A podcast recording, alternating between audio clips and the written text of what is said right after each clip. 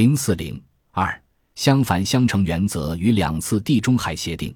俾斯麦的外交是一种充分体现辩证法的实践过程。为了实现目标，他既会使用相辅相成的办法，更会运用相反相成的辩证逻辑。在签订俄德在保险条约的同时，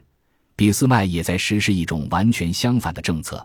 那就是迫使英国承担起支持奥匈对抗俄国的任务。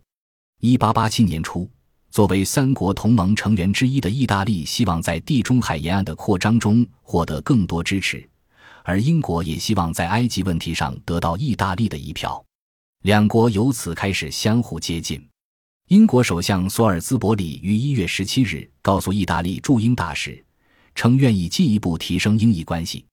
在这种情况下，德国就努力促成英国与意大利合作。甚至威胁，如果英国坚持孤立的话，德国就没有理由拒绝鼓励法国在埃及、俄国在东方的要求。德国的利益不会因法国出现在埃及、俄国出现在君士坦丁堡而受到损害。还提到要将德奥同盟降低为仅仅保护奥匈的领土完整，同时允许俄国拿下博斯普鲁斯海峡和达达尼尔海峡，以消除俄国对德国的敌意。在德国的推动下。英意两国终于在1887年2月12日签署了协定，承诺共同维持地中海的现状，其实质就是遏制法国在这一地区的扩张。但是对于德国来说，主要方向始终是俄国而不是法国，因此以反法为主旨的英意协定只是一个开端，其真正价值在于使英国最终背负支持奥匈的义务。1887年2月19日。英国为了进一步在地中海事务方面获得支持，又提议奥匈对英意协议表示认可。在德国的催促甚至威胁下，奥匈迅速与英国达成协议，甚至同意不在其中提到两国在巴尔干的合作。三月二十四日，英国与奥匈政府以换文的形式表示共同维持地中海的现状。其中，英国召回指出，如果因为某种不幸事件使得不可能绝对维持现状，两国希望任何其他大国不得向上述沿海地区的任何部分扩张统治。而奥匈的召回则强调，虽然地中海问题一般的不影响奥匈的根本利益，但就整个东方问题而言，英奥是有共同利益的，因而都需要尽可能的维持现状和阻止任何一国实行不利于他国的扩张。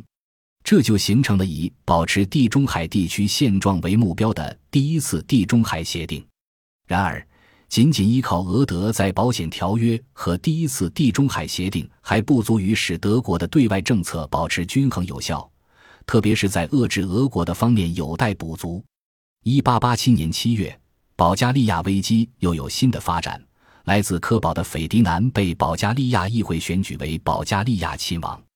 俄国视其为亲奥派，表示坚决反对，局势再度紧张。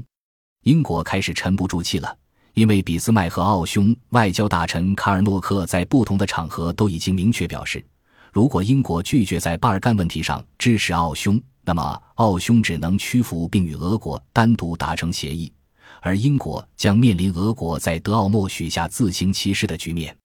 在这种情况下，英驻君士坦丁堡大使怀特和奥。以两国大使草拟了十点建议，以稳定近东地区，得到英国首相索尔兹伯里的首肯。一八八七年十一月二日，索尔兹伯里在给怀特的信中指示道：“同奥地利和意大利达成彻底的谅解，对我们十分重要。因此，我不同意根据某些可能出于想象的风险而使这种谅解破裂。”十一月三日，英国内阁召开会议，讨论与奥义加强联合的问题。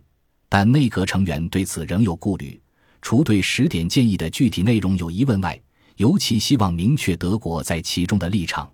在这种情况下，索尔兹伯里向俾斯麦求助，以便说服英国内阁，而此事正是俾斯麦十分乐意做的。他将德奥同盟条约寄给索尔兹伯里和英国驻德国大使戈申，并写了一封信，指出如果奥匈的独立受到俄国侵略的威胁。或者英国或意大利成为法国军队入侵的对象，德国始终都会采取不得不参战的政策。在这种情况下，英国内阁最终同意在十点建议的基础上，再次与奥意两国订立一个协定。一八八七年十一月二十五日，英国向奥匈和意大利发出协议草案。十二月五日，奥匈与意大利向英国作出联合回复。十二月十二日，英、奥、以三国开始互换照会，形成第二次地中海协定。与前一次协定相比，英国在第二次地中海协定中的承诺要明确得多。三国同意一直保障近东的和平与现状，特别是黑海海峡的通行自由。奥斯曼土耳其在小亚细亚的权威以及他在保加利亚的宗主权。如果土耳其抵抗其他国家对上述地区的非法举动，三国将立即就所需采取的措施达成协议，以保卫土耳其。如果土耳其纵容这种非法举动，三国将有理由占领那些经他们同意认为必须加以占领的土耳其部分领土。第二次地中海协定是个很有意思的协定。一方面，德国与奥匈和意大利有着正式的盟约，三国同盟；但在反俄问题上，德国却置身事外，由英国参加进来支持他的两个盟友。另一方面，协定与德俄在保险条约的签订时间只差半年，但两者的内容严重抵触，特别是关于黑海海峡问题。第二次地中海协定强调自由通过海峡，而在保险条约强调关闭海峡。另外，在保加利亚问题上，两者内容也截然相反。在19世纪80年代末。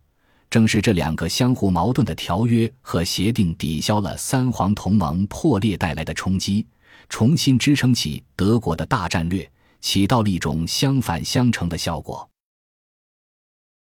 本集播放完毕，感谢您的收听，喜欢请订阅加关注，主页有更多精彩内容。